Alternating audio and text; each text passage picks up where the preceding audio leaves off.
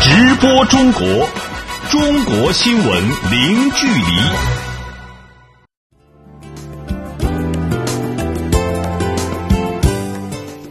这里是直播中国，听众朋友您好，我是王彤。你好，我是王悦。今天节目的主要内容是：沙特国王萨勒曼开始对中国的访问。世界知识产权组织称，中国有望在两三年内成为第一大国际专利申请国。中国企业组团前往菲律宾采购，签下十七亿美元贸易大单。中国新增数例 H7N9 禽流感病例，专家称大规模流行的可能性较低。上海数学教材将在英国翻译出版，并供部分小学使用。好，欢迎各位持续收听。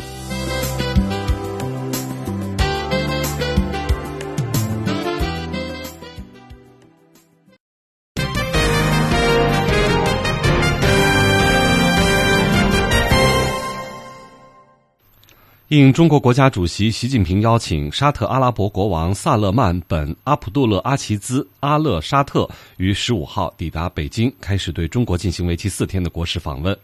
萨勒曼曾经于一九九九年和二零一四年两次以王储身份访问中国，此次访华是他为期一个月的亚洲行中的第五站，也是他继位以来的首次访华。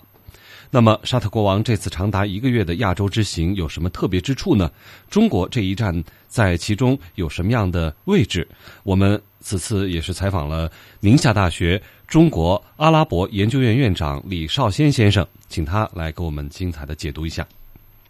沙特国王这样一次历史性的出发，为期一个月，如此庞大的代表团，呃，我觉得这可以说是破天荒的，显然是国家的战略需要。啊，我认为是这样。他这次出访呢是两个背景下来的。那么一个呢，他国内的沙特的经济发展遇到了巨大的问题，这就是二零一四年以来国际油价不断的下跌，给沙特带来很大的问题。这两年的财政出现了很大的缺口。那么第二个呢，国际上实际上也遇到了困境。沙特在过去的国际战略是安全上靠美国，一边倒。但是九幺事件以后，沙美关系的战略基础动摇了，而且美国近年来页岩油、页岩气技术的突破，使得沙特能源的霸主这个地位也出现了动摇啊。所以在这种情况下，沙特实际上是在他的对外战略中，他是感受到危机的。那么在这次东亚之行里啊，他一共访问六个国家，这六个国家呢，中日这是东亚的大国，也是沙特石油的大买主。我觉得中日是他这次访问的重头，而特别是中国啊，是重中之重。二零一六年一月，习近平主席曾经对沙特进行国事访问，并与沙特建立全面战略伙伴关系。多年来，中国是沙特最大的贸易伙伴，而沙特是中国重要的能源供应国，以及在西亚、非洲地区最大的贸易伙伴。沙特是一带一路沿线重要国家。去年，沙特政府公布了二零三零愿景，着力发展非石油经济，这也为“一带一路”倡议能够与沙特的经济发展进行对接、扩大合作创造了重要的机会。李少先先生表示，沙特国王此次中国之行，主要是就沙特二零三零愿景和中国“一带一路”政策进行对接，并就推动中国和海合会国家自贸区的建设进行协商。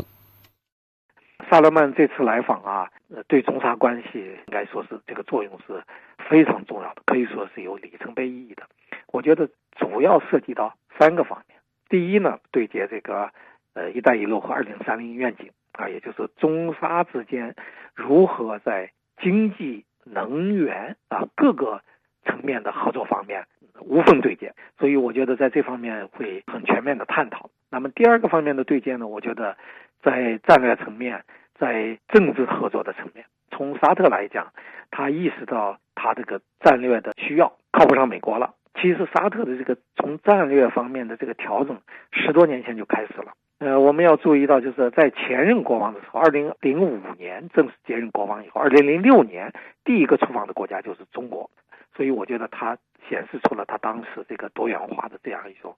倾向。那么到今天，这就更是如此了啊！我觉得在这个层面，可能会包括一些在未来国际事务中，在未来中东地区事务中的一些战略合作、政治合作，甚至可能会探讨一一些军事合作的。那么第三个层面呢？我们都知道，沙特是呃海湾的大国啊，或者说海合会的领头羊。现在中国和海合会国家的合作呢，正在发展到一个比较关键的时刻。我们都知道，我们在大力推动中海自贸区协议的签订。萨勒曼国王的来访，对推动中海自贸区协议的谈判，呃，最终签署协议啊，我认为是非常关键的。亚太区域经济一体化高级别对话会十五号在智利闭幕。与会的十五个亚太国家代表对努力推动经济全球化、推进地区经济一体化和构建亚太开放经济格局达成广泛共识。详细情况，请听本台驻南美洲记者孙宇发回的报道。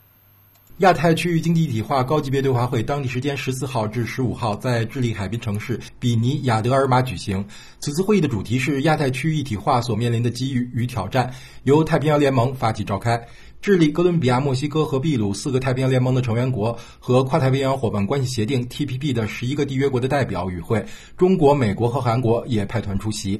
中国政府拉美事务特别代表殷恒民大使率团参加对话会，并在会上重申中国坚决支持经济全球化，反对贸易保护主义，坚定推进区域经济一体化，坚持走开放、包容、联动的发展道路，谋求合作共赢。我们是坚决的推进亚太自贸区的进程，这个在二零一四年北京 APEC 会议上已经达成共识，已经启动了。殷恒民指出，亚太经济一体化是经济全球化的亚太版本，建立亚太自由贸易区是相关各方的共同愿望。中国将积极推进“一带一路”倡议，通过同区域伙伴共商共建共享，为互联互通事业做贡献。同时，中方愿以点带面，推动区域全面伙伴关系 （RCEP） 的谈判早日结束。RCEP 这个是东盟倡导的，它还有很多东盟加一的自贸协定。那么，这个将来将成为最大的人口最多的自贸区，我们是坚定的支持者和推进者。呃，我们将加快跟有关各方的谈判进程，争取呢尽早的结束谈判，为亚太经济一体化贡献力量。叶恒民还表示，中国高度重视包括拉美成员在内的亚太各方的地位和作用，愿意继续与智利及太平洋联盟就亚太区域经济合作保持密切沟通，共同打造开放型亚太经济格局，为亚太经济增长注入新活力。我们呃进行双边的自贸安排，在太平洋联盟这个成员国里头，我们已经跟智利、秘鲁签有自贸协议，跟哥伦比亚呢现在正在进行可行性的研究。我个人觉得，中国的这个主张有利于推进亚太经济一体化进程，也有利于这个地区有关国家的经济发展，有利于全球化的进程。随着今年一月美国宣布退出 TPP，该协议面临夭折。与美国经济依赖程度较高的太平洋联盟国家正在积极谋求通过参与亚太区域经济一体化等多元渠道促进本国经济发展。在对话会的闭幕式上，太平洋联盟发表声明，宣布开放该联盟。该联盟及其成员国将同所有国家和区域经济组织进行自贸协议谈判。太平洋联盟成员国墨西哥经济部长比利亚雷亚尔说。这次论坛是成功的，因为太平洋联盟向世界发出了信号，证明我们已经准备好与任何国家开展经济一体化的合作，尤其是与亚洲国家。今天我们已经声明了在贸易与投资上进行国家合作的可行性，以便与新的国家，特别是亚洲国签署高质量的自贸协议。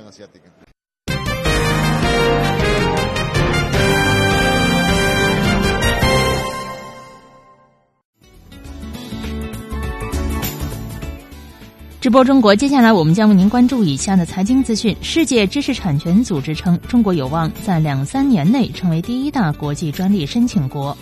中国企业组团前往菲律宾采购，签下十七亿美元贸易大单。中国提出要在二零二五年形成三大世界级机场群。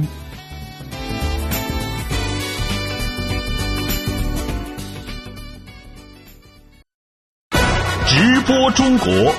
中国新闻零距离。财经方面，先来关注一下中国最新的股市和汇市信息。十六号，股市方面，中国内地沪深两市双双放量上涨，创下年内新高。截至收盘，上证综指收报三千二百六十八点九六呃九四点，上涨二十七点一八点，涨幅百分之零点八四，成交两千四百四十五点零八亿元人民币。深证成指收报一万零六百二十四点四二点，上涨八十一点四一点，涨幅百分之零点七七，成交三千零六十点零一亿元人民币。香港恒生指数收报两万四千二百八十八点二八点，上涨四百九十五点四三点，涨幅为百分之二点零八，成交一千零二十二亿港元。呃，台湾加权平均指数收报九百九千八百三十七点八三点，上涨九十七点五二点，涨幅百分之一，成交金额新台币九百三十六点九二亿元。我们来看汇市方面，来自中国外汇交易中心的数据显示，三月十六号，银行间外汇市场人民币汇率中间价为一美元兑人民币六点八八六二元，一欧元兑人民币七点三九九四元，一百日元兑人民币六点零七三八元，一港元兑人民币零点八八六六八元，一英镑兑人民币八点四五八六元，一澳大利亚元兑人民币五点三零三一元，一新西兰元兑人民币四点八三六三元。一加拿大元兑人民币五点一七九三元。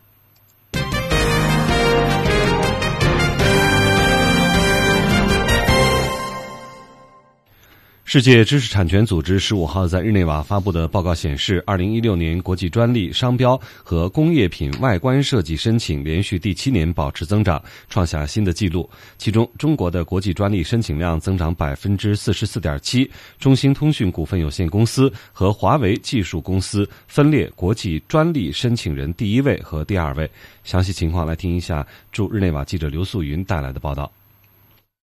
世界知识产权组织发布的这份统计报告，主要是就知识产权申请国际保护进行的统计。它呢包括了三个领域，也就是专利申请、商标申请，还有就是工业品外观设计申请。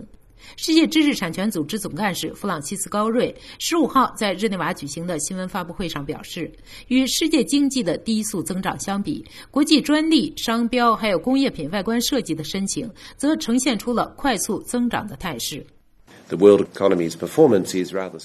世界经济增长疲软，令人失望。我们这里的情况则完全不同。国际专利申请同比增长百分之七点三，国际商标申请增长了百分之七点二，工业品外观设计的国际申请增长了百分之三十五。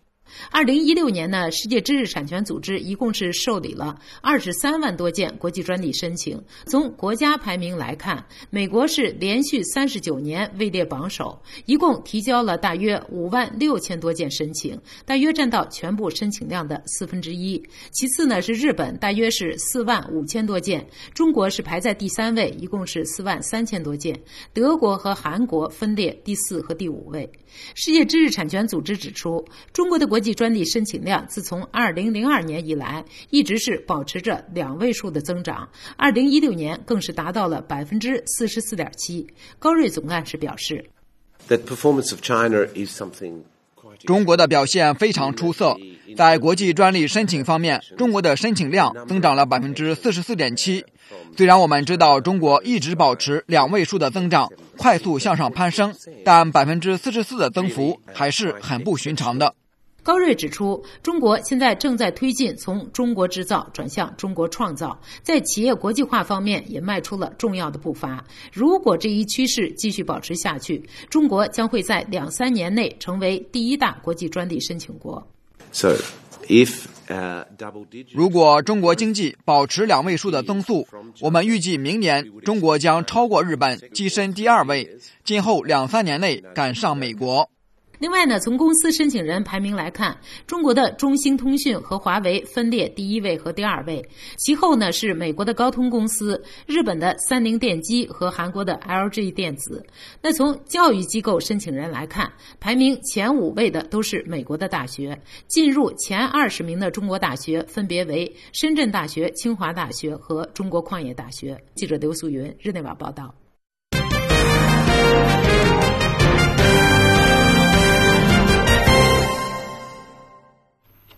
由二十多家中国企业组成的贸易促进团十五号在菲律宾首都马尼拉与菲律宾企业成功对接，双方累计签下总额逾十七亿美元的贸易大单。有关情况，马上为您连线编辑任杰，一起了解一下。任杰你好，中菲两国达成的经贸大单都涉及哪些领域呢？先给我们介绍一下。为了加强中非之间的经贸往来，推动两国企业的务实合作，促进双边贸易发展，中国商务部三月十三号到十七号组织贸易促进团访问菲律宾。这个贸易促进团由来自农业、轻工、纺织、医药、矿产、贸易等多个领域的二十一家中国企业组成。在菲期间，贸易促进团与菲律宾企业进行了对口交流，并应邀实地考察在菲中资企业。十五号，中国商务部和菲律宾贸工部联合举办了中国菲律宾企业贸易对接会及签约仪式。双方企业在本次对接会上共签署了七十三项贸易协定，合同总金额高达十七点三九亿美元，涉及香蕉、菠萝、椰子油、电解铜、镍矿等非方优势产品。中方官员表示，此次中国商务部组织贸易促进团访菲，就是以实际行动来落实两国领导人达成的共识，以务实合作推进两国友好关系的发展。以更多成果增进两国人民的福祉。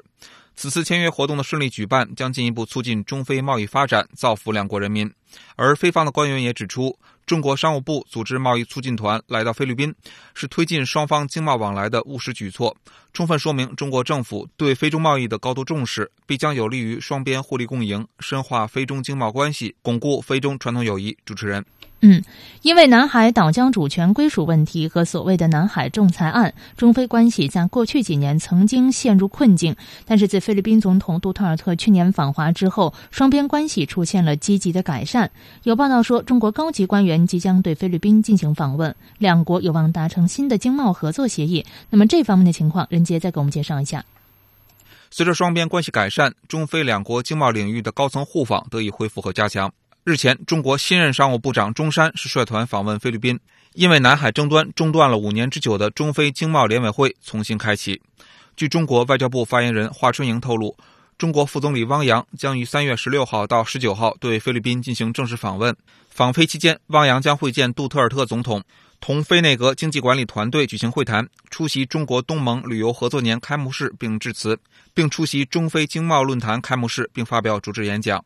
这将深化中非睦邻友好，促进各领域务实合作，推动中非关系再上新台阶。而菲律宾总统杜特尔特也已经接受了习近平主席的邀请，将于今年五月赴北京出席“一带一路”国际合作高峰论坛，这也将成为两国加强务实合作的新契机。主持人，好的，感谢任杰的介绍。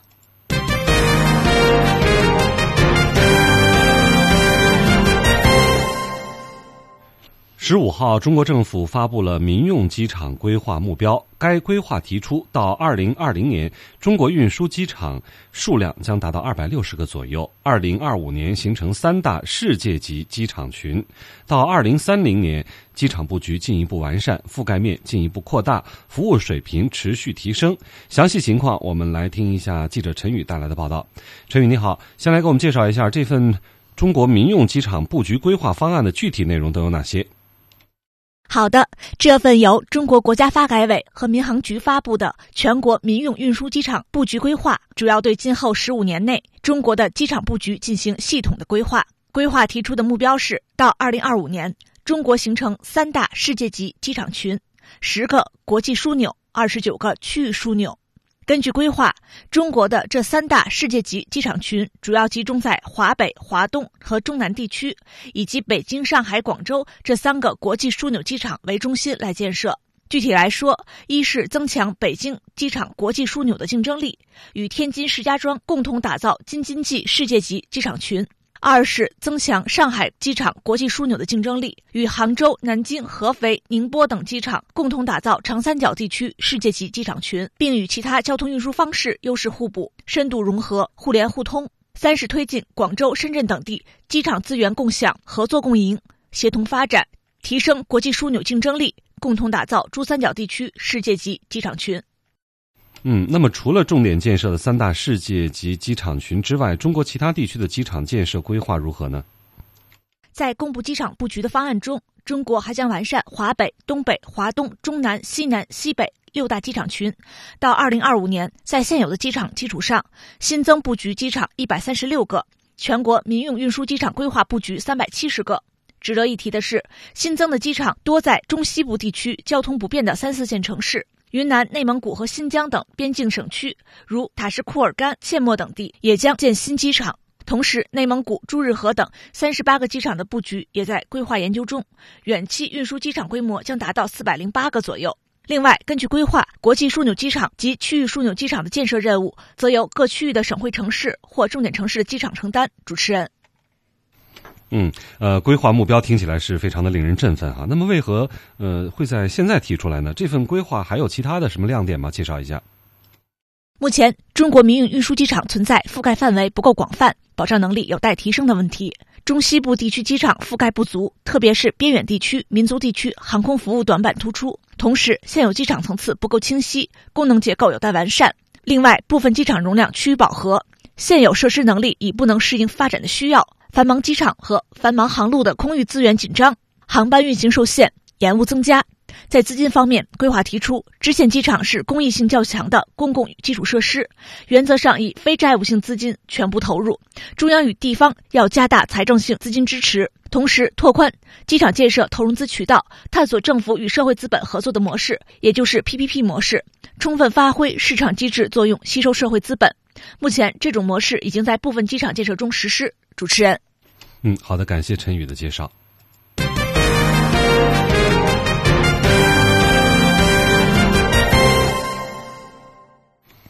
交通银行十五号上调了对中国今年首季 GDP 增速的预测，瑞银当天则上调了对中国今年全年的 GDP 预测。交通银行高级宏观分析师表示，鉴于当前投资回升、贸易趋势性向好，各类相关的数据较大面积走好，交行将中国一季度 GDP 预测自百分之六点六调高至百分之六点八。交行判断，当前供需两端回升带动生产加快，服务业发展势头向好。近期中国经济运行回暖信号增强，而瑞士银行则将中国今年全年 GDP 增速预测从百分之六点四上调至百分之六点七。瑞银中国首席经济学家汪涛分析称，上调今年中国 GDP 增速预测主要基于两点重要的原因：一是去年年底和今年年初经济活动强于预期，翘尾效应推高基数；二是中国房地产销售大幅强于预期，再加上房地产政策基调仍然较为宽松，因此中国房地产新开工和投资下行压力可能延迟到二零一八年显现。美国财政部十五号公布的数据显示，中国今年一月份比去年十二月份小幅减持七十三亿美元的美国国债。根据美国财政部的数据，中国今年一月份的呃持债规模是一点零五一一万亿美元，这一规模比去年同期减少了一千八百六十九亿美元。截止到一月底，中国仍然是美国第二大债权国。对于增持或者是减持美国国债，中国官方表示，美债市场对中国来说是一个重要的市场，不论增持还是减持都是正常的投资操作。中国会根据市场上的各种变动进行动态优化和调整操作。十五号，中广核电力旗下阳江核电站四号机组完成所有调试工作，具备商业运营条件。该机组是二零一七年国内首台具备商运条件的核电机组。今年一月八号，四号机组首次并网发电，其后机组又进行了一系列启动调试试验，消除了试验中发现的设备缺陷，最终顺利通过一百六十八小时满负荷试运行，具备商运条件。阳江四号机组于二零一二年十一月十七号开工建设，作为目前中国一次核准机组数量最多和规模最大的核电项目，一、二、三号机组已经实现商业运营，三台在运机组商运后都没有发生跳机跳堆现象，运营业绩良好。截至到二零一六年的十二月三十一号，阳江核电三台机组累计上网电量四百零五点二八亿千瓦时。随着阳江四号机组的商运，中广核电力具备发电能力的机组达到二十台，装机容量两千一百四十七万千瓦，继续保持中国最大、全球第五大核电运营商的地位。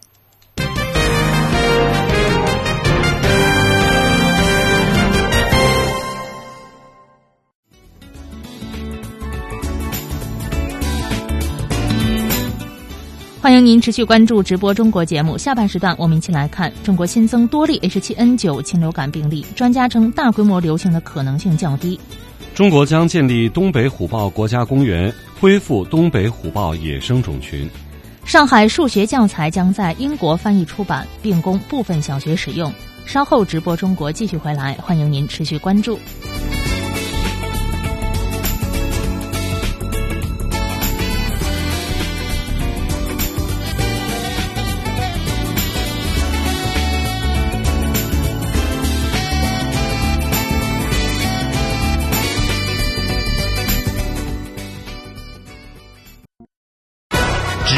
中国，中国新闻零距离。欢迎回来，继续直播中国节目的下半段。首先来关注一下今天的主要新闻：沙特国王萨勒曼于十五号抵达北京，开始对中国进行为期四天的国事访问，这也是他继位以来的首次访华。世界知识产权组织十五号在日内瓦发布的报告显示，中国的国际专利申请量去年增长了四成，中国有望在两三年内成为第一大国际专利申请国。由二十多家中国企业组成的贸易促进团十五号在菲律宾首都马尼拉与菲律宾企业签下总额超过十七亿美元的贸易大单。十五号，中国政府发布了民用机场规划目标，提出到二零二零年时，使中国的运输机场数量达到二百六十个左右，二零二五年形成三大世界级机场群。十五号，重庆、广西等地新增多例 H 七 N 九病例，专家认为中国仍存在散发 H 七 N 九疫情风险，但是目前疫情快速上升的势头已经得到遏制，发生大规模流行的可能性较低。在正在举办的伦敦书展上，上海世纪出版集团与哈珀柯林斯出版集团签订协议，将翻译出版上海小学使用的数学教材。英国部分小学将从今年的秋天开始陆续使用这套教材，而这也将是中国的课程教材首次走出国门，进入英国基础教育课程体系。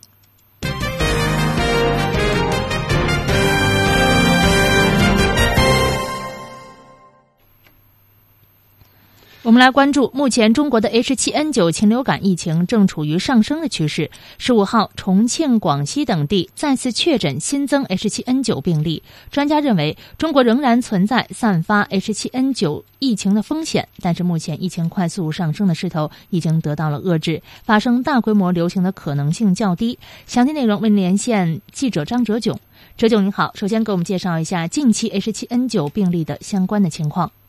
嗯，好的。记者十五号从重庆市卫计委获悉，该市新确诊一例人感染 H7N9 病例，患者目前正住院治疗，密切接触者均未出现异常，这也是重庆市近十天内第二例确诊人感染 H7N9 病例。同样是在十五号。广西壮族自治区卫生和计划生育委员会通报，近日广西又新增报告 H7N9 病例三例。呃，今年以来呢，广西共报告 H7N9 病例十三例，其中四人医治无效死亡。冬春季是 H7N9 及其他呼吸道传染病高发季节。自去年入冬以来呢，受气候异常等多种因素影响，中国部分地区 H7N9 疫情呈上升态势。中国工程院院士、广州呼吸疾病国家重点实验室主任钟南山此前在接受记者采访时表示，从今年一月一号到三月四号，中国共发现三百六十七例 H7N9 流感病例，其中死亡一百一十六例，病死率超过百分之三十。主持人，嗯，禽流感疫情是不是会出现人传人，一直是备受关注。那么目前疫情的传播途径是不是发生了变化？嗯，好的。H7N9 病毒属于甲型流感病毒，其主要特征之一呢，就是容易发生基因重配和突变。有些突变呢，可能会导致病毒对人的感染力、毒力以及人际传播能力增强。因此呢，病毒变异问题一直是备受关注的。此前呢，中国从人感染病例中发现 H7N9 病毒变异株。钟南山说，目前已经发现的两例 H7N9 病毒变异株对此前使用的药物存在耐药作用。该病毒变异株最大的特点呢是造成禽类症状，但是目前呢还没有发现对人造成更严重的症状。病毒传播途径呢仍然是从禽类到人类，但是呢也并不排除未来人传人变异的可能性，因此呢也需要进一步加强相关的监测。主持人，嗯，针对疫情上升的势头，中国采取哪些防控措施来进行应对呢？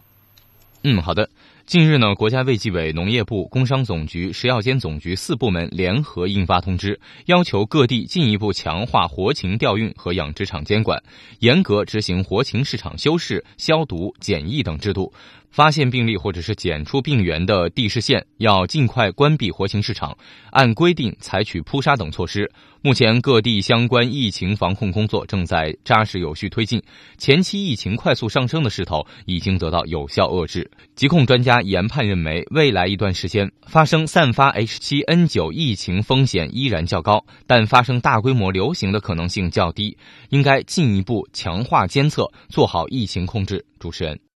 好的，感谢哲炯的介绍。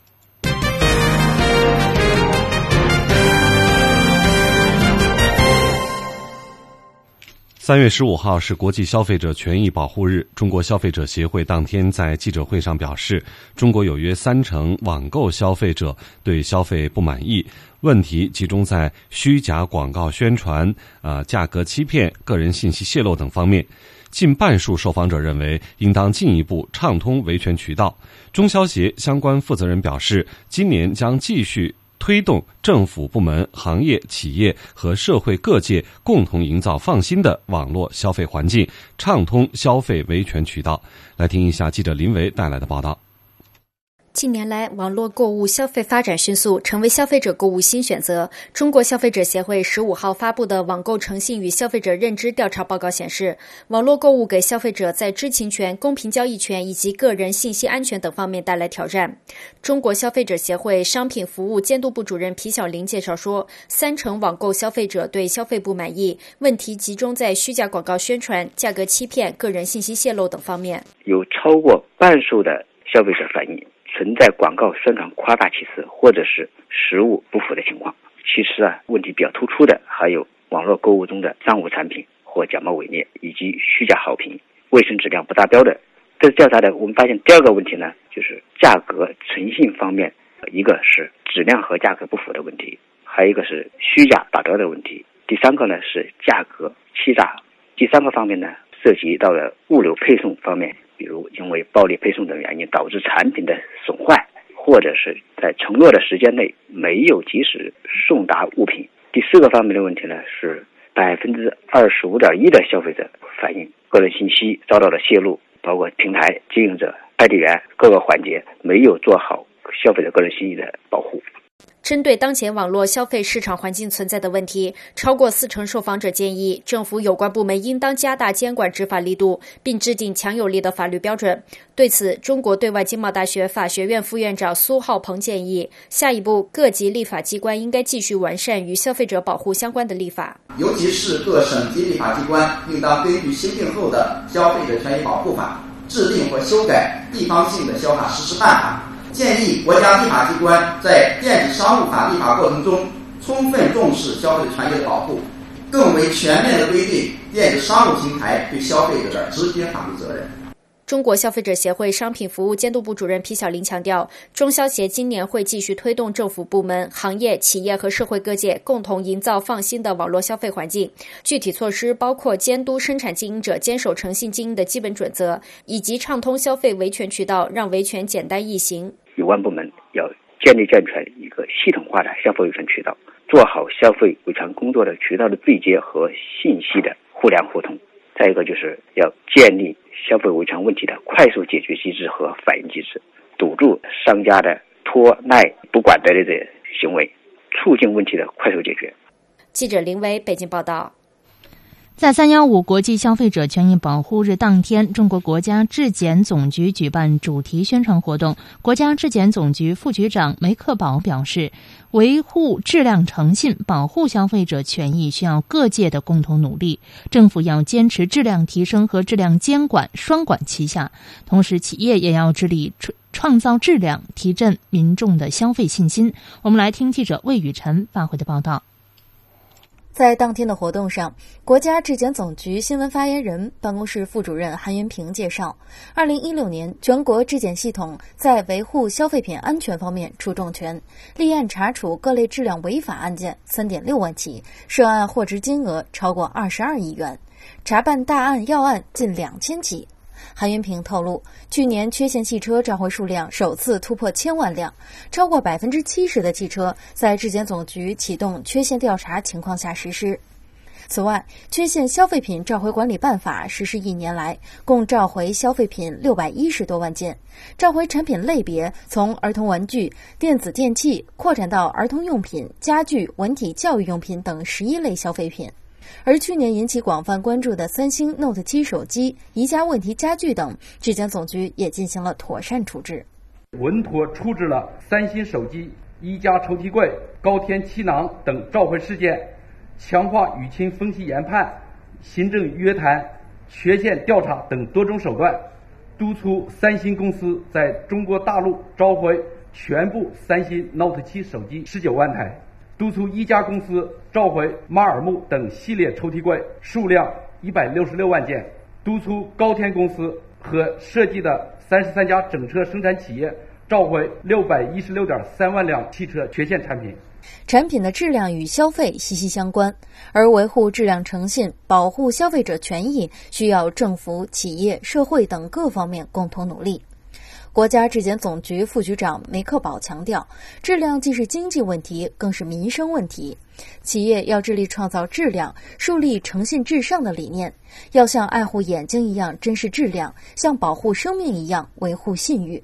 同时也要让老百姓对消费有信心。他说：“要有效解决质量稳定性、精度保持性、消费安全性等方面，不但满足消费者对品种多样化、品质高端化、生产定制化的需，要切实提振民众的消费信心，真正让老百姓喜欢买国货、放心用国货。”记者魏雨辰北京报道。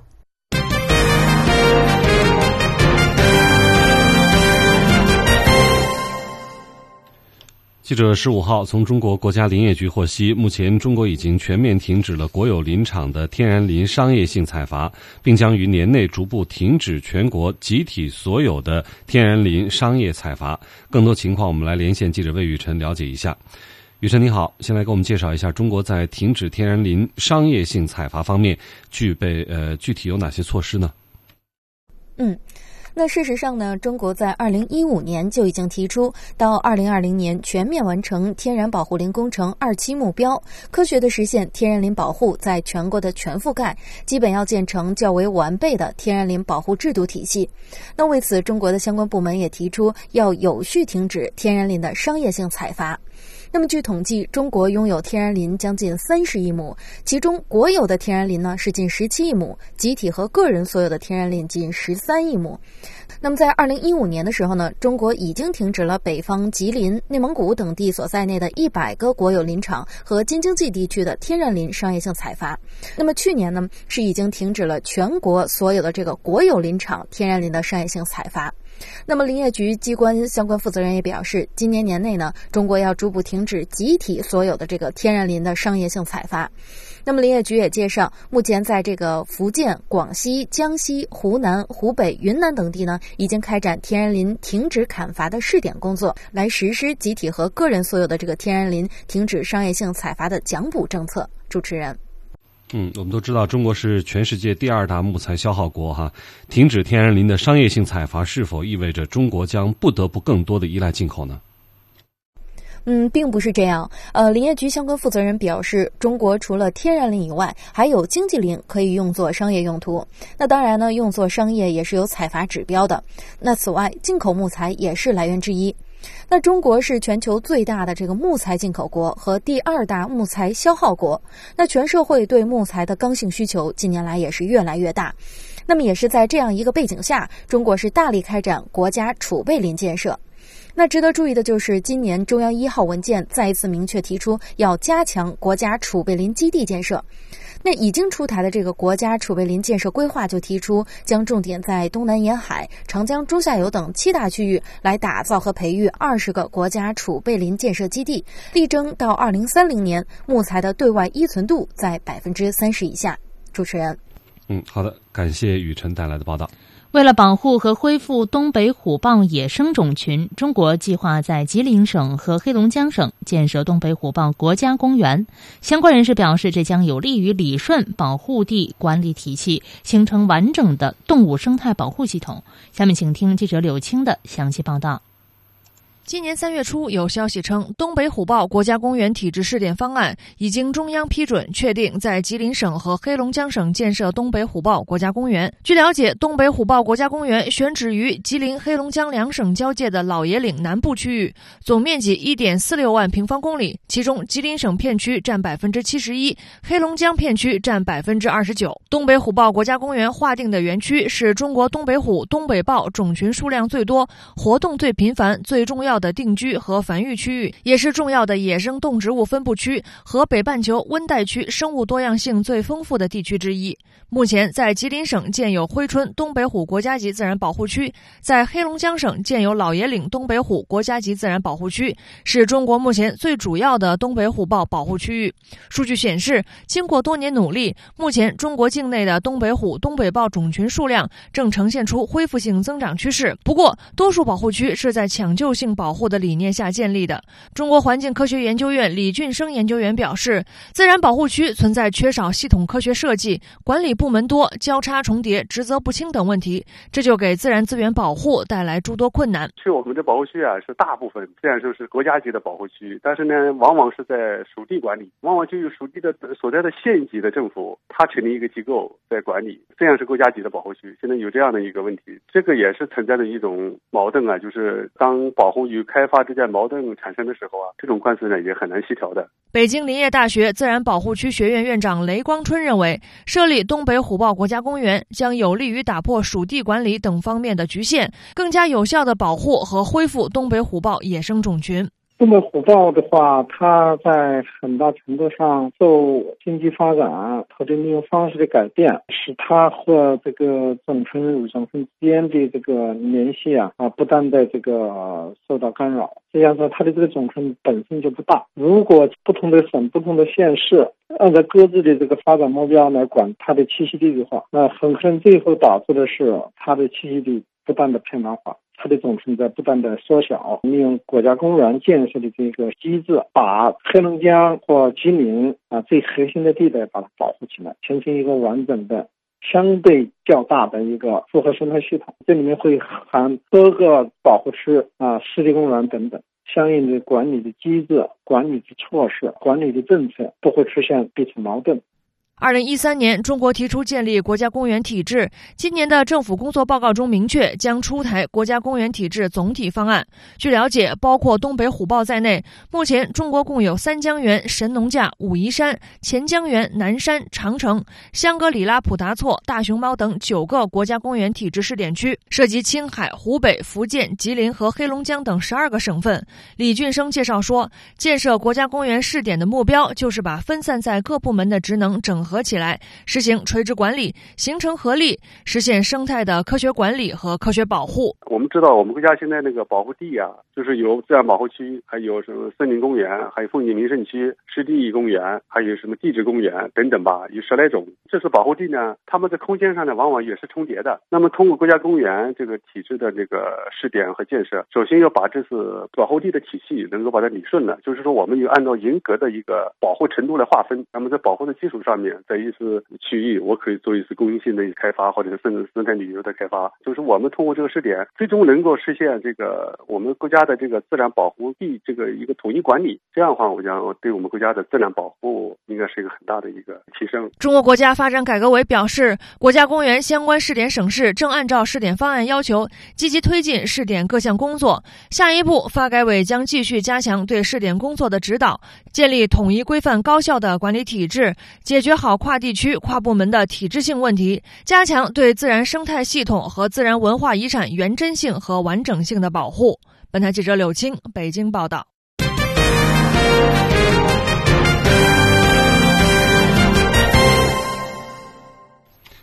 在正在举办的伦敦书展上，有超过一百个国家的上千家出版商参展。中国展团也带来了千余册各类图书。有关情况，我们现在就来梳理一下。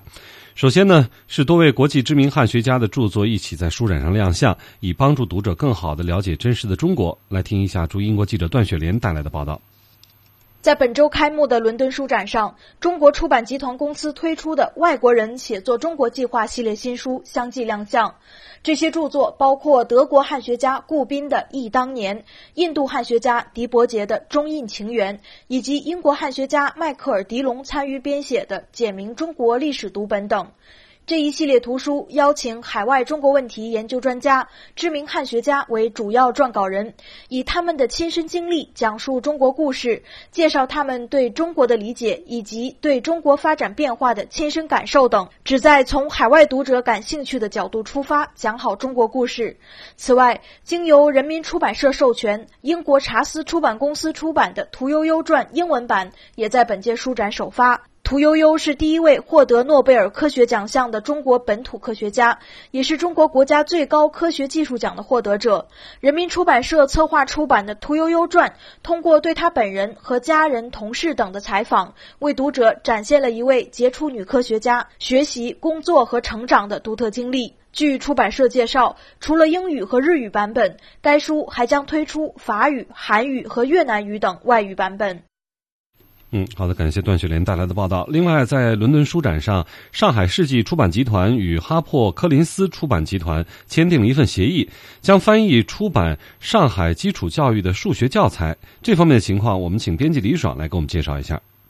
好的，这套教材呢，包括小学一至六年级的数学课本、课本练习部分以及教师用书，共计三十六个品种。与上海世纪出版集团签约后，哈勃柯林斯出版集团旗下的柯林斯学习出版公司将把这套教材翻译成英语，于今年九月份出版。英国部分小学将从今年秋天开始陆续使用这套教材，而这也将是中国的课程教材首次成套走出国门，进入英国基础教育课程体系。柯林斯学习出版公司已有两百余年教一类图书出版历史。据人民日报报道，这家公司的相关负责人称赞上海的教学教材呢是一部缜密的基础数学课程教材，可以为英国学校提供一套完整的教学课程。目前呢，这套教材已被英国卓越数学教学中心列为范本教材，供教师学习。主持人。嗯，我们知道英国一直对上海学校里的这个数学教学非常的感兴趣哈。这次看来是真的要进一步在英国推广上海的数学教育方式了，是这样吗？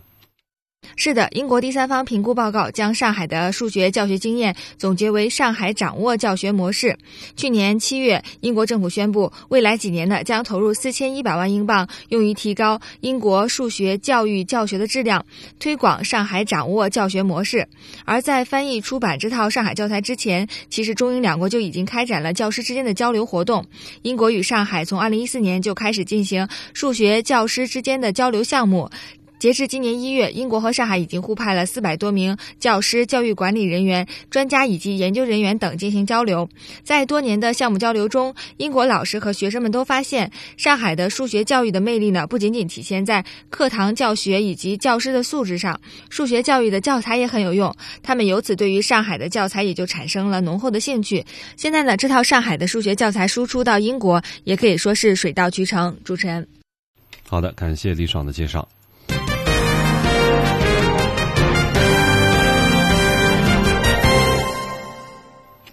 直播中国，接下来来看海外华人社区发生的新闻。根据美国《世界日报》的报道，日前华裔王正兴在纽约法拉盛 Q 二零公交车上遭到一名西语裔女子辱骂“我恨华人”，并且举伞殴打。当地时间的十四号，他已经向纽约市警幺零九分局报案，警方受理案件，并向仇恨犯罪方向侦办。王正清十四号晚受访的时候表示，他于十一号前往幺零九分局报案。起初，接待警员以无严重伤害为由不愿受理，但是当他出示了记者拍摄的现场视频之后，警员当即决定受理案件，指出这涉嫌仇恨犯罪，并且开始着手寻找嫌犯。一九八六年从中国上海移民美国的王正兴，今年六十八岁，是一名司机。他在纽约居住了三十余年，称自己喜欢这座城市多元的文化。但是七号上午十一时，呃，在公交车上发生的这一幕，改变了他对于这座城市的看法。据王正兴回忆说啊，当时呢，他刚结束和一名中国女士的谈话，随后搭乘 Q 二零公交车。他登上公交车时，呃，却无故的被一名。西语一中年女子推搡，王正兴随后质问该女子为何推他，该女子却高喊“我恨华人”，甚至竖起了中指。王正兴与该名女子理论，批评她是呃这个种族歧视。该名女子被激怒，当王正兴尝试下车的时候，该女子用雨伞击打他的头部。当时车上有许多乘客都是中国人，直到同车的记者出声喝止，才有更多人附和，让涉案女子停手。王正兴称，他在公交车上就想立刻报警，但是有一名非洲裔男乘客称有急事要赶路，王正兴只好无奈下车，眼睁睁地看着该名袭击自己的女子和公交车离开。他表示，对于当天发生的事情，他十分伤心。他认为纽约是一个友善的城市，包容不同种族、不同文化。但是他现在知道，这个城市当中生活的某些人有种族歧视，憎恨中国人，这让他感到十分不安。而更令他无奈的是，从和蜥蜴女子的交谈当中，他辨别出该蜥蜴女子的口音应该不是本土美国人。他认为该女子同他一样，应该也是一位移民。王正兴呼吁华人遇到种族歧视时，应该勇敢发声，要学会捍卫自己的权益。